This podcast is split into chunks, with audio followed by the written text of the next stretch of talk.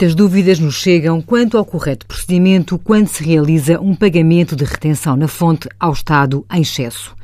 Existem dois tipos de pagamento em excesso.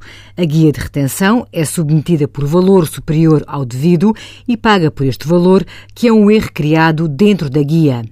Ou a guia é submetida com um valor e é pago um valor superior, erro criado fora da guia. Na primeira situação, deve efetuar-se a compensação nos períodos seguintes no mesmo imposto e no decorrer do mesmo ano, ou seja, a compensação pode ser feita em códigos, rúbricas diferentes, mas apenas dentro do mesmo imposto e do mesmo ano civil. Na segunda situação, deve ser apresentada reclamação graciosa através do portal das finanças em serviços tributários, cidadãos barra empresas, entregar contencioso administrativo graciosas, artigo 70 do CPPT. Envie as suas dúvidas para conselhofiscal.tsf.occ.pt.